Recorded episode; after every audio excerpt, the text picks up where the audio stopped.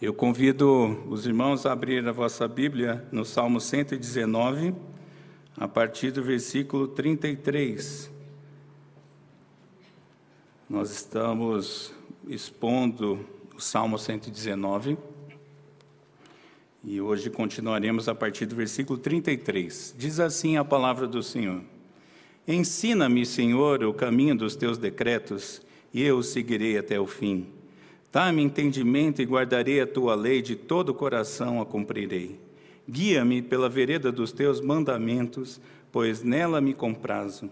Inclina-me o coração aos teus testemunhos e não à cobiça. Desvia os meus olhos para que não vejam a vaidade e vivifica-me no teu caminho. Confirma ao teu servo a tua promessa, feita aos que te temem. Afasta de mim o opróbio que temo porque os teus juízos são bons. Eis que tenho suspirado pelos teus preceitos. Vivifica-me por tua justiça. Oremos mais uma vez. Bendito Deus, a tua palavra foi lida e será exposta nesse momento. Nós suplicamos que o teu Santo Espírito, aquele que inspirou a redação dela, seja ele mesmo a iluminar o nosso coração nesse instante. Fala conosco, a Deus, nós necessitamos ouvir da tua voz. É a súplica que fazemos em nome de Jesus. Amém. Pois bem, você sabe o que é um GPS? Parece que sim, creio que a maioria deve saber. GPS é uma sigla em inglês, mas que em português significa Sistema de Posicionamento Global. Aliás, a história sobre GPS é longa e eu vou sintetizá-la. No início, ela tinha um uso militar, mas há alguns anos ela foi disponibilizada para uso civil e se tornou um sistema de navegação por satélite a partir de um dispositivo, um dispositivo móvel, é, que envia informações, troca informações com o satélite sobre a posição de algo, em qual horário, em qualquer condição é, climática. Então, pode estar tempestade, sol, qualquer coisa, que os satélites se conectam com esse aparelho e mandam uma posição precisa. Foi assim que surgiu o GPS, mas ele ganhou novos usos, não é? Ele passou, por exemplo, a criar rotas entre dois pontos com as melhores condições possíveis. Caso haja algum erro do usuário, por exemplo, a rota estava dizendo segue por aqui, aquela vozinha estava dizendo. A minha filha fala assim: ai, pai, não aguenta essa vozinha dessa mulher. Tudo bem, ela tem sete anos, mas eu também não.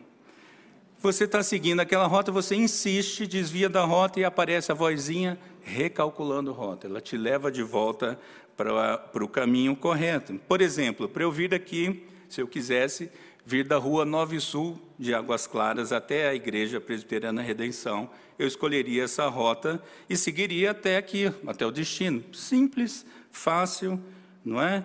É e nos ajuda muito. Com o uso, com o advento dessas ferramentas, por exemplo, ficou muito mais fácil nós andarmos até por onde nós não conhecemos. É, eu tenho uma excelente navegadora, aquela que senta ao lado para dirigir, minha filha mais velha, ela é perfeita para isso. De fato, ela não precisa rir, Liane, estou falando sério. Ela é perfeita para isso.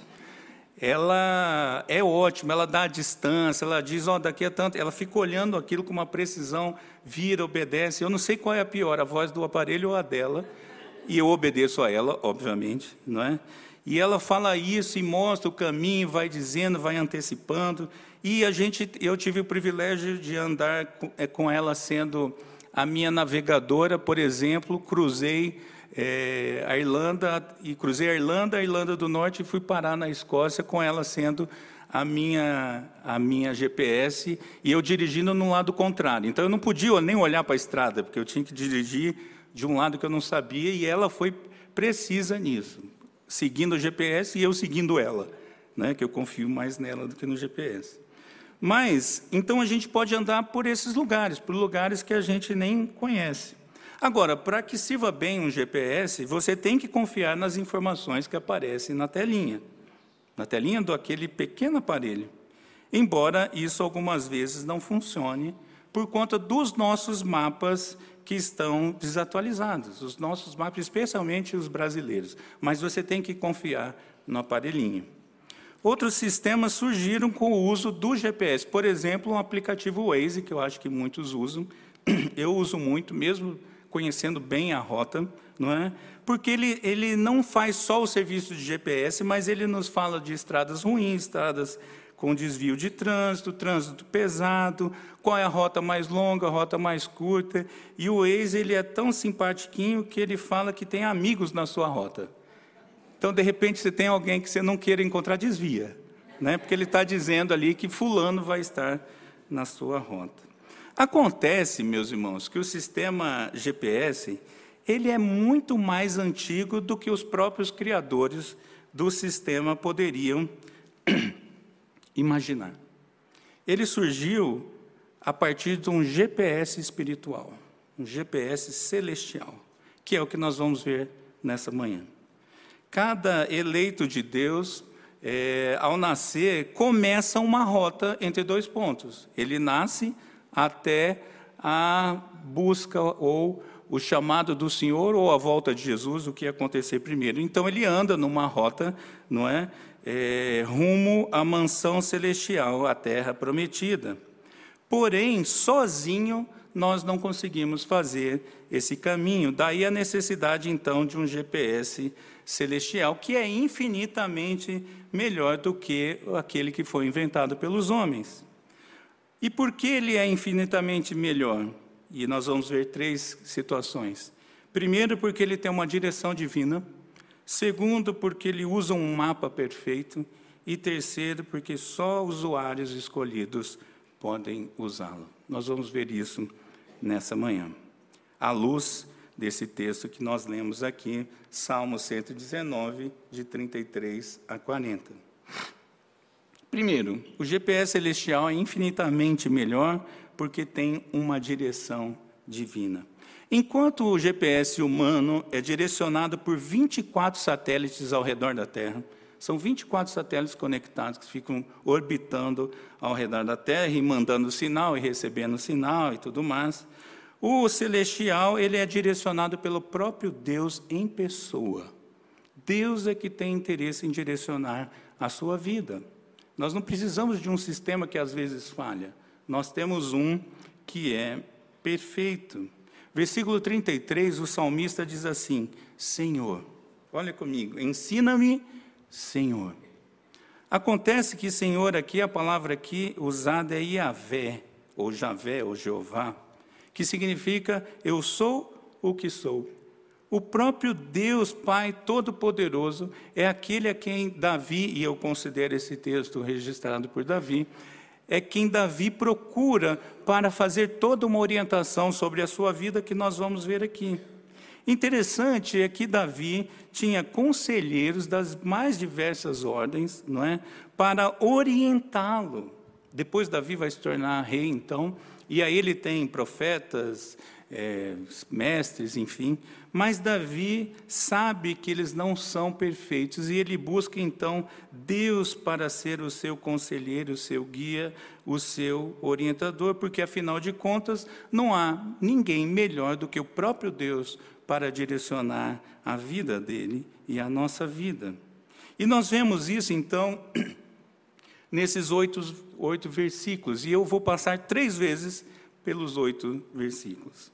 Observe comigo então o que diz a palavra de Deus e como a gente percebe Davi procurando ao Senhor. Eu vou repetir a palavra Senhor aqui para ficar mais didático, embora não esteja explícito, mas com certeza está implicitamente. Diz o versículo 33, monitore, olhe acompanhe na sua Bíblia. Ensina-me, Senhor, o caminho. Então, eu a partir de então vou usar a palavra Senhor em cada um. Dá-me, Senhor, entendimento. E é interessante que para entendimento a palavra significa que é algo que transforma a teoria em prática.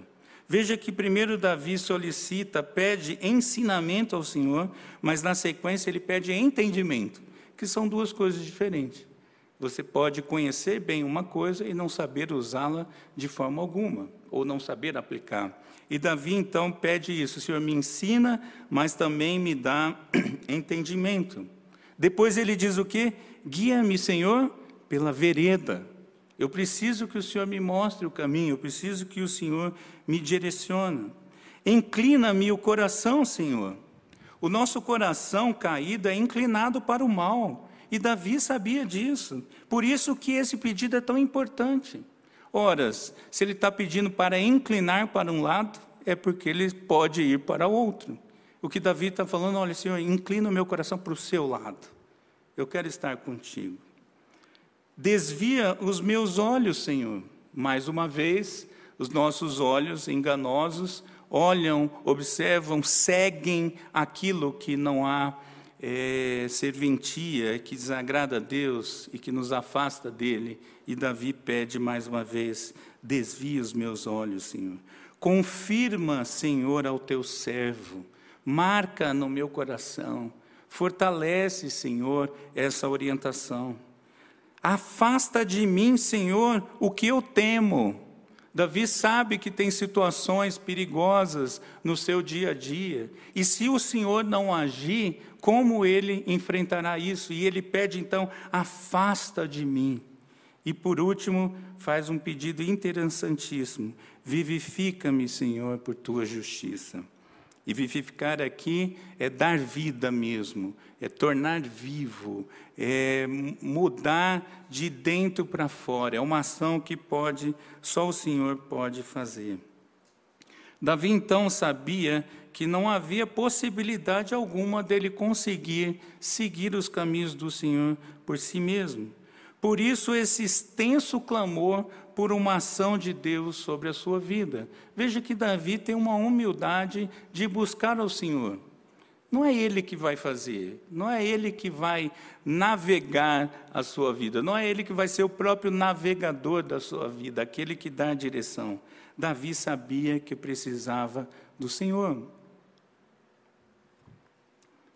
Mas Paulo também sabia disso, e ele diz assim: Deus é quem efetua em vós tanto querer como realizar segundo a sua boa vontade. Filipenses capítulo 2, versículo 13. Nós não fazemos por nossa própria conta, meus irmãos. Nós precisamos de Deus agindo em nós em todo o tempo, nos instruindo, nos orientando, nos capacitando, nos direcionando. É isso que Davi está suplicando aqui. O problema, e impressionantemente, é que muitos homens e mulheres ao longo da história e ainda hoje tentam seguir o caminho pelo instinto, tentam seguir o caminho pela própria força, pela opinião alheia, até mesmo pela sorte. Eu estava lembrando, é, quando estava estudando esse texto, daquela música Epitáfio do Titãs, que diz, o refrão diz assim: O acaso vai me proteger enquanto eu andar distraído. Que distraído que nada! Anda distraído para ver se você não cai no buraco, não bate o carro, não faz qualquer desgraceira dessa. Ninguém pode andar assim. E ainda mais por conta própria. Nós necessitamos da orientação do Senhor em todo o tempo. E Davi sabia disso. E somente então, pela ação de Deus, é que nós temos condição de seguir o caminho. E nem temos para onde fugir, pois o Filho de Deus é vindo e nos deu entendimento. 1 João, capítulo 5, versículo 20. Primeira coisa, então, meus irmãos, nós necessitamos da direção de Deus, desse grande navegador. Não confie em si mesmo, não busque em outro lugar alguém para dirigir a sua vida. Como eu disse, a minha filha mais velha é uma ótima navegadora, mas apenas para nos guiar quando diz em trânsito. Sobre a minha vida, somente o Senhor. Sobre a vida dela, somente o Senhor. Sobre a sua vida, somente o Senhor. Segundo lugar, o GPS celestial ele é infinitamente melhor porque ele usa um mapa perfeito. Um dos grandes problemas desse sistema, especialmente no Brasil, são os mapas eu lembrei de duas situações que eu mesmo vivi a respeito disso. Um dia, indo para Caldas Novas, estranhamente, o mapa me dizia que tinha um caminho muito mais curto. Eu falei, caramba, opa, vou chegar mais rápido, não é? Fiz a volta na pista, parei no poço, porque eu não estava vendo a ruazinha, a estradinha que estava no mapa. Não era um posto Ipiranga, mas perguntei para o frentista, cadê a estrada? Está dizendo que tem uma estradinha aqui. Aí ele falou assim, com um leve sotaque, que eu não vou tentar imitar. Você está seguindo o tal do GPS? Eu falei, claro, não existe estrada aqui. Eu fiquei pensando, e aí depois eu fui fazer um curso sobre georreferenciamento, que é usar mapas para isso. E aí você vai descobrir que no nosso país os mapas são péssimos. Por incrível que isso possa parecer. Tem estrada que no sistema ela diz que existe, e eu não vou entrar longamente nessa situação, porque o Estado, teoricamente, já construiu uma estrada ali. Pelo menos o dinheiro saiu e a, a, a, lei foi dita, ou foi decretada, enfim, foi autorizado que ali tivesse uma estrada. E o GPS segue os mapas oficiais do país. Ali era para ter uma estrada, mas não tinha. Também aqui em Brasília, esses dias estava usando Uber, que eu uso bastante, e o cara falou assim: ali, é, naquele pedaço que caiu a pista na Galeria dos Estados e houve um desvio, né? E o motorista do Uber estava indignado, porque ele falou assim: não atualizaram ainda aqui. Tem hora que eu pego para um lado e era para o outro. Por quê? Mapa. É um problema de mapa. Ele quer seguir por um caminho mais seguro, mais, mais correto, mas não consegue. E aí é um detalhe interessante: com Deus não é assim, meus irmãos. Com Deus, nós não temos problemas com mapa para seguirmos na nossa vida, no nosso caminho. Ele mesmo revelou e ele mesmo registrou desculpa, um mapa perfeito que é a sua palavra, que é o que Davi está buscando. Olhe comigo novamente o texto, vamos passar por ele de novo. Ensina-me, Senhor, o caminho dos teus decretos. Eu quero seguir, Senhor, eu quero acompanhar, mas eu quero acompanhar os teus decretos. Dá-me entendimento e guardarei a tua lei. Guia-me pela vereda dos teus mandamentos. Inclina-me o coração aos teus testemunhos. Desvia os meus olhos e vivifica-me no teu caminho. E aqui um parênteses, porque no Salmo 119, você já viu isso com o reverendo Mateus, oito palavras. Aliás, ele é dividido 22 vezes em oito versículos cada, e existem oito palavras que são sinônimos para a lei. Nem sempre todas aparecem, mas aqui existem uma ou outra palavra além dessas oito que são similares, e aqui caminho significa também, é, um, é similar à palavra de Deus. Então, Davi pede: desvia-me os olhos e vivifica-me no teu caminho. Me ajuda, Senhor, segundo a tua lei, as tuas sagradas escrituras.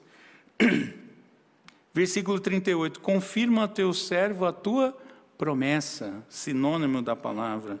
Afasta de mim o que eu temo, porque os teus juízos são bons. Eu preciso da sua orientação, Senhor. Vivifica-me por tua justiça por conta dos preceitos de Deus. Todos sinônimos para a palavra de Deus. Nós temos um bom navegador, mas nós temos também um mapa perfeito a seguir no nosso caminho rumo à mansão celestial, que é a palavra de Deus. Davi sabia da importância da palavra de Deus para dirigir seus passos, para iluminar seu caminho, dar direção segura para a vida. Não ache que vá a algum lugar bom seguindo outros mapas ou inventando o próprio caminho. Isso é tolice. Há muito crente tentando seguir os próprios passos, seguir caminhos que lhe interessam, que são contrários à palavra de Deus. A palavra de Deus diz: não faça isso, não vá por aqui, não insista nesse caminho, e o danado do crente vai e faz. Aliás, tem uma amiga nossa, Ranusa, não é a Ranusa, gente, Ranusa e Eliane Cruz conhecem, muitos aqui conhecem também a Cláudia. E um parênteses aqui, ela diz que quem gosta de crente é Jesus. É só, crente, só Jesus que gosta de crente. Porque o povo para dar trabalho. E eu estou nesse grupo. Porque muitas vezes a palavra de Deus é explícita e nós fazemos o contrário dela. E esse é o problema, porque nós achamos que os nossos mapas são bons, as nossas orientações são boas, mas nós devemos seguir como Davi queria seguir a palavra de Deus, buscar com todo o nosso coração. Aliás, Isaías diz isso: quando te desviares para a direita, quando te desviares para a esquerda, os teus ouvidos ouvirão atrás de ti uma palavra dizendo: Este é o caminho, andai por ele. Eu fiquei lembrando da voz do GPS.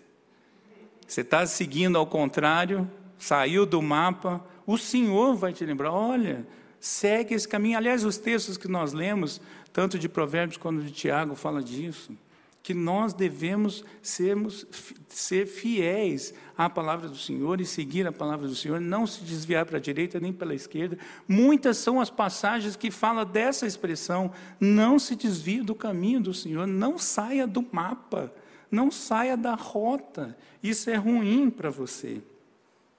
É claro que isso é assim, porque o nosso mapa, o verbo, ele, o verbo é o verbo encanado. É Jesus a própria palavra, é Ele que pode nos guiar, Ele é o caminho.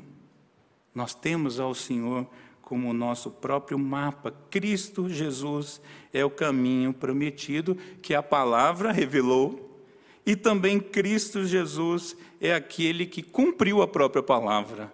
Há uma relação direta e maravilhosa e perfeita na nossa relação com a palavra de Deus, porque estamos nos relacionando com o próprio Cristo. Nós necessitamos, meus irmãos, totalmente da palavra de Deus, totalmente. Há uma frase popular que diz que todos os caminhos levam a Deus. Ela foi uma reinterpretação religiosa de uma outra frase que dizia todos os caminhos levam a Roma, no período do Império Romano. Problema é que até hoje muita gente acredita nessa frase, inclusive muitos crentes. Muitos crentes acreditam que vários caminhos levam a Deus, mas só existe o caminho que é Cristo. E somente nele, por ele e para ele nós devemos seguir esse caminho. O fato bíblico é que somente por Jesus nós temos acesso ao Pai, não há outras estradas possíveis. Nós só chegamos a Jesus por, e nós só chegamos a Jesus por meio da Sua palavra. Quer ter uma vida correta, quer ter uma vida com uma direção correta, siga a palavra de Deus. Aliás, quando, eu me, quando aconteceu minha conversão, que eu entendi essa frase, né, aí eu me tornei um radical em dizer: nenhum caminho leva a Deus, não somente Jesus, tal. E eu achava isso legal defender isso, e é verdade. Eu acabei de dizer que isso é verdade, não é? Mas depois eu pensei numa outra possibilidade para isso. Todos os caminhos levam a Cristo, mas ao juízo de Cristo, não à salvação. Então não tente seguir outro caminho que não a palavra. Somente a palavra nos revela a redenção do nosso Senhor Jesus Cristo aos nossos pecados. Somente em Cristo nós temos o caminho correto. E é isso que nós descobrimos na Sua santa e bendita palavra. Nós temos um bom navegador, o melhor navegador, nós temos mapas perfeitos, mas nós temos também um GPS celestial que é infinitamente melhor porque só os usuários escolhidos podem usá-lo. Se você, eu fiz uma rápida pesquisa na internet. Você consegue comprar um GPS ali entre 100 reais a 1.600, né? Esse intervalozinho ali. E na verdade tem bem mais caro, se você quiser comprar outras, outros aparelhos mais sofisticados. Você pode ir numa loja, você pode solicitar pela internet. Você pode configurar pelo tutorial, mas você pode pedir para um netinho fazer isso, porque ele vai saber fazer melhor que você. Em alguns casos, quase o meu. Né? E depois é só usar. Mas, e qualquer pessoa pode fazer isso. Basta ter o dinheiro, ou basta ganhar e fazer uso que vai dar certo. Ou era para dar certo. Mas os GPS celestial, meus irmãos, só os eleitos de Deus podem usá-lo. Só eles têm acesso a isso. E como nós podemos perceber se essa frase que eu disse não está explícita no texto bíblico? Pense comigo, os eleitos de Deus são aqueles que demonstram um desejo sincero, tanto em fazer o que é certo, quanto fugir do que é errado. As outras pessoas não tentam fazer isso. Só o povo de Deus busca com muita vontade fazer a vontade de Deus. E por isso nós vamos passar pela terceira e última vez por todo esse texto. Olhemos mais uma vez agora para a postura de Davi e nós vamos ver dois aspectos. Nós vamos ver o que é certo e o que é fugir do errado. Agora nós não vamos ver mais é, esses versículos na mesma sequência. Vamos intercalar um pouco. Versículo 33: Ensina-me, Senhor, o caminho dos teus decretos e eu o seguirei até o fim. Que desejo maravilhoso. A palavra aqui, torene, torrene, é o mesmo verbo do qual se origina a palavra Torá. Há um desejo incessante, há um desejo profundo em guardar os caminhos do Senhor. Davi tem essa vontade e ele quer guardar até o fim. Esse é o desejo dele, ele está pedindo isso a Deus, Senhor. Eu quero usar isso, eu quero seguir o Senhor, quero seguir os teus preceitos e quero fazer isso até o fim. Seria, estante, seria estranho, por exemplo, um viajante guardar o caminho só por um tempo e não ir até o final. Quero ir daqui para. Pensa aí numa cidade qualquer. Sai daqui, põe no GPS, 1.600 quilômetros, rota, tudo traçado. E no meio do caminho fala assim: ah, cansei, não quero mais, não quero mais brincar disso, vou fazer o meu jeito. Aqui tem uma bifurcaçãozinha, eu vou seguir pela bifurcação. É isso mesmo? É essa lógica de você ter um, uma rota tranquila, segura, direcionada para você? Claro que não. Nós devemos guardar até o fim. Esse é o desejo de Davi. Eu quero seguir, Senhor, a tua palavra até o fim. Me lembrei agora é, de Paulo falando isso. Eu quero combater o bom combate, eu quero chegar ao final. E é isso que nós devemos querer. Dá-me entendimento e guardarei a tua lei de todo o coração a cumprirei. Não é só uma questão de ir até o fim, mas é uma questão de tomar isso plenamente para a própria vida. Não só o ensino, mas Davi quer o entendimento disso. Ele quer aquilo que transforma o caráter por completo. E somente assim nós somos levados a cumprir a lei do Senhor de todo o coração, de toda a força, de todo entendimento. Nós precisamos disso tomando conta do nosso ser. A palavra de Deus deve pautar a nossa vida em toda a área. Ontem eu estava com. Começamos um grupo eh, de estudo com noivos lá da congregação. E eu falei justamente disso. Você toma decisão, qualquer decisão, a partir da palavra de Deus? Se você não faz isso individualmente, é muito difícil você vai fazer como casal. Você precisa tomar a decisão, qualquer que seja seus pensamentos, suas ações, seus desejos, seus planos, devem ser tomados à luz da palavra de Deus. Esse é o desejo de Davi. Quero de todo o coração, eu quero cumprir de todo o coração. Eu preciso que isso encharque a minha vida. Eu preciso que ela tome conta do meu ser. Guia-me pela vereda dos teus mandamentos, pois nela me comprazo. Há um prazer na lei do Senhor, que somente os filhos de Deus têm. Só os filhos de Deus têm prazer na lei do Senhor, têm deleite em mergulhar na palavra do Senhor, têm esse desejo ardente de, ardente de ir à palavra do Senhor e mergulhar na palavra do Senhor. Somente os eleitos têm isso. E é um prazer, sim, a palavra de Deus diz que é.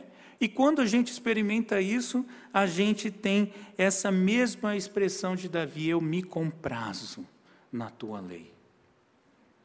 Confirma ao teu servo a tua promessa, feita aos que te temem. Temor é uma marca do crente. Temor é uma marca do crente.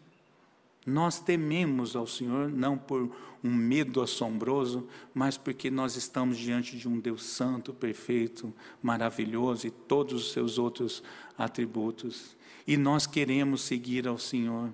E Davi sabia disso. Por isso ele pede ao Senhor, confirma a tua promessa em mim, marca. O Senhor disse que ia fazer, então marca em mim, faz em mim, em mim. Eu preciso que o Senhor grave em mim, marque a minha vida, para que isso eu possa vivê-la, e isso é um sinal de temor. Eis que, tem, versículo 40, eu estou pulando, desculpa, eu não citei. Versículo 40, e esse é o fechamento dessa parte fantástica. Eis que tenho suspirado pelos teus preceitos, vivifica-me por tua justiça. Vivificar, como eu disse, significa, é, a tradução literal seria causa-me viver, ou seja, me dê vida, me insere, me enxerta de vida, Senhor. Sem isso seria uma religião morta, seria um relacionamento frio. Mas o detalhe aqui do suspirar é desejar ardentemente, ter grande expectativa. A minha filha pequena, nós falamos durante a semana que no sábado que vem nós vamos a Goiânia. Por que, que eu fui falar isso? Ela todo dia ela pergunta: quantos dias faltam para a semana que para o sábado?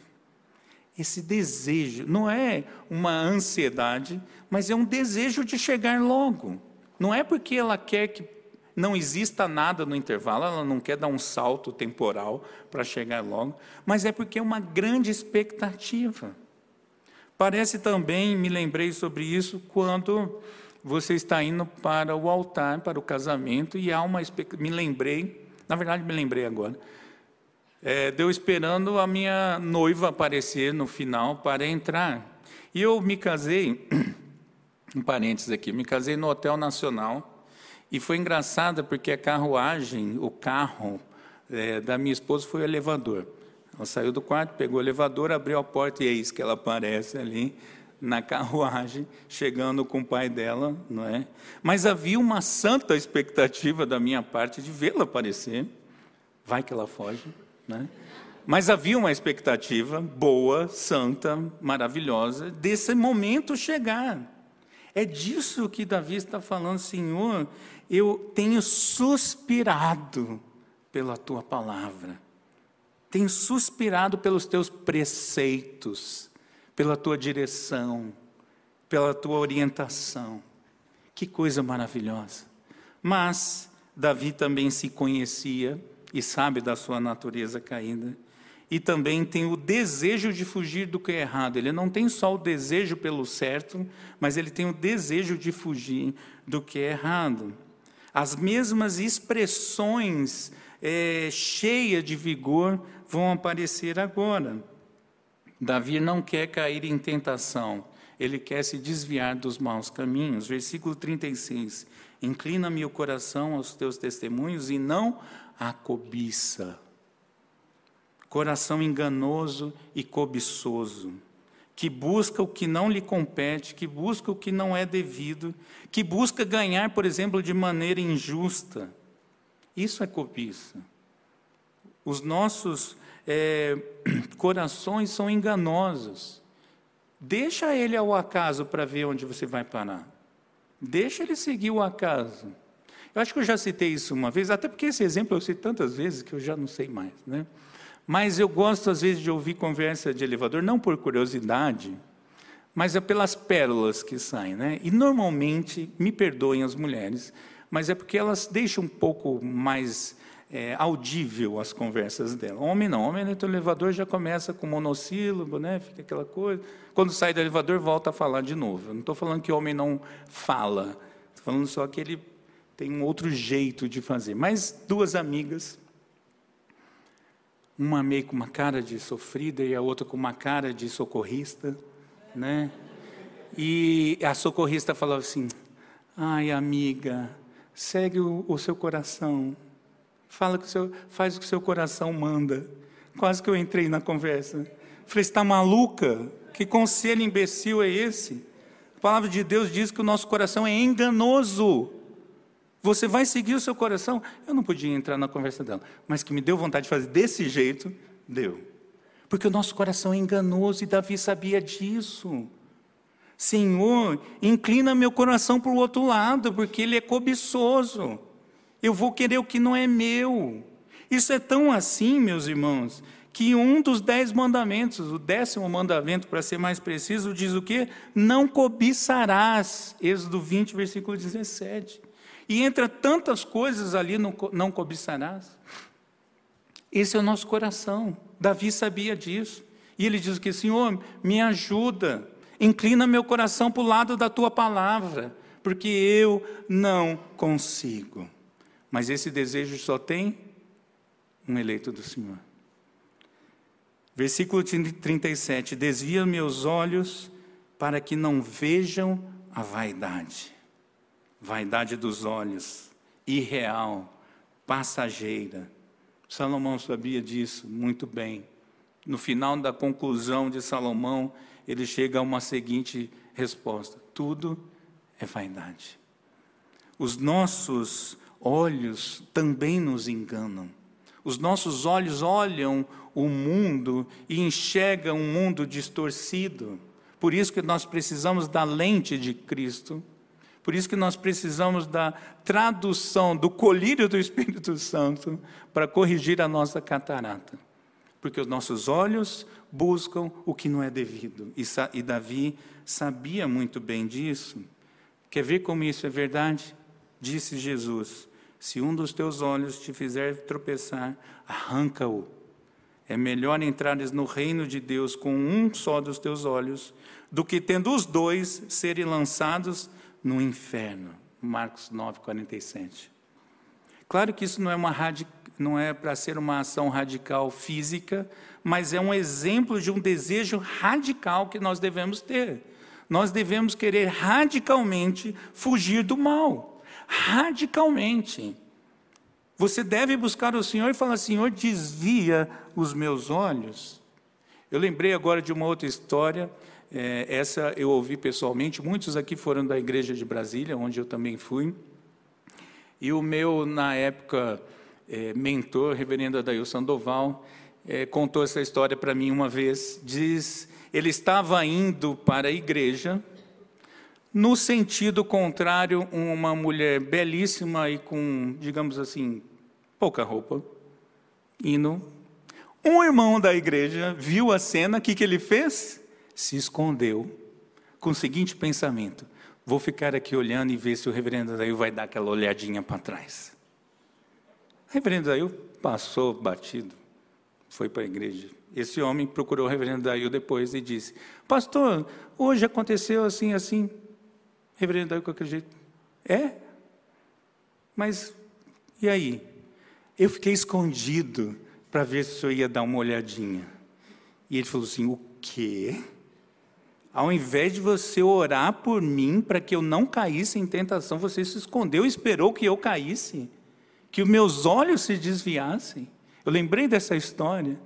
Meus irmãos, os nossos olhos nos enganam, não só fisicamente, porque eu lembrei também uma vez do Walter Júnior, que já esteve aqui, não é? Pelo menos uma vez, não sei se mais de uma, mas enfim.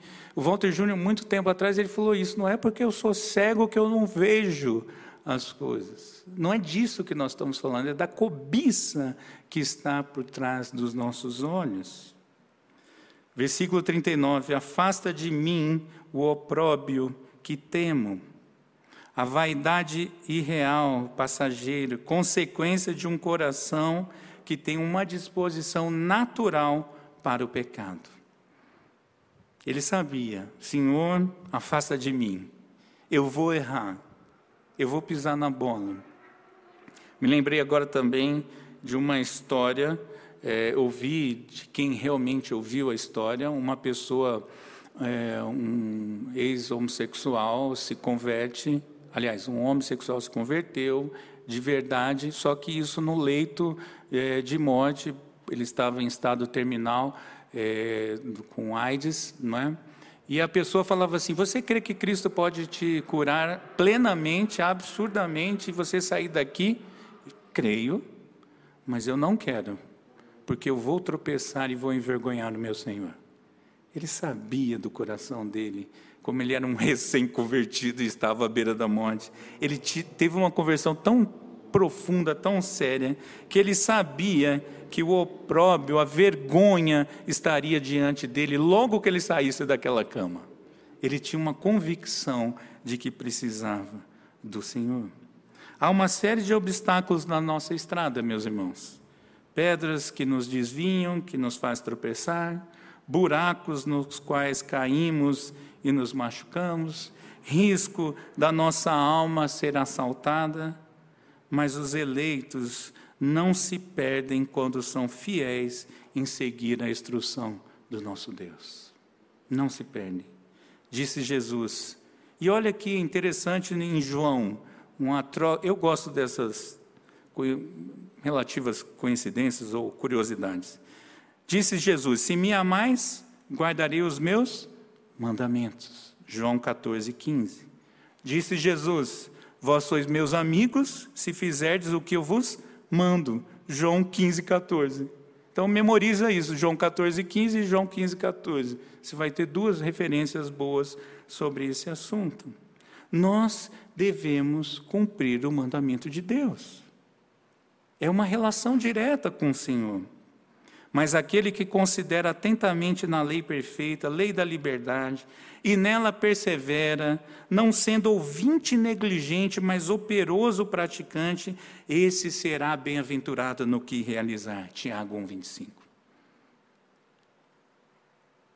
Bem-aventurado, feliz, pleno com o Senhor, quando se cumpre a palavra de Deus, quando se busca isso. Por isso, meus irmãos, nós necessitamos então do Espírito Santo agindo em nós, tanto nos convencendo do pecado, da justiça e do juízo, quanto avivando para a nossa vida para podermos viver os preceitos do Senhor.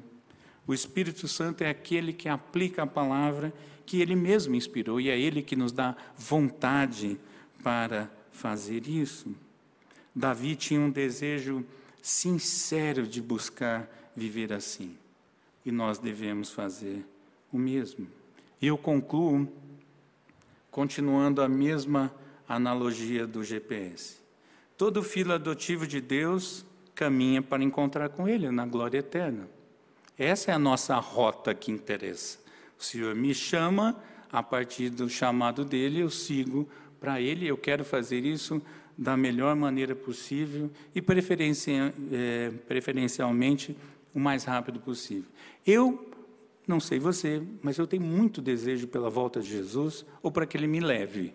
Tem gente que acha isso um pouco radical, mas eu quero estar com meu Senhor o mais rápido possível.